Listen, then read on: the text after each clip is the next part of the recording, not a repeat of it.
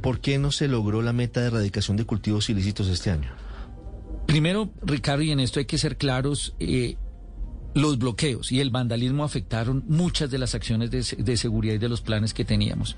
Cuando se presentan más de 1.100 bloqueos en el país y se da el vandalismo, tuvimos que sacar un grupo importante de los policías de erradicación a hacer control en el suroccidente, en la ciudad de Cali, y también teníamos un grupo muy importante del Comando Específico de Delitos Transnacionales de, contra los delitos transnacionales del Ejército que tuvimos que sacar a lograr los desbloqueos del país.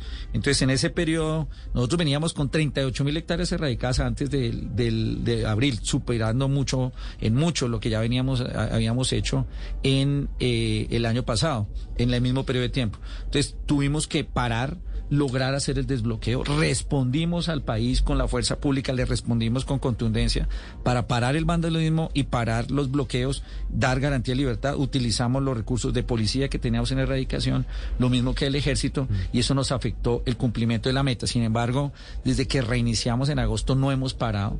Ya vamos en alrededor de 104 mil hectáreas, debemos estar terminando en 105 mil hectáreas. Es un número importante de hectáreas. Inclusive, estas 105 mil hectáreas nos permite ya cumplir la meta que se había fijado el plan de desarrollo para el cuatrenio, que eran 288 mil, se van a superar en más de 350 mil hectáreas. Sin embargo, el objetivo es cómo reducimos el total de hectáreas de coca.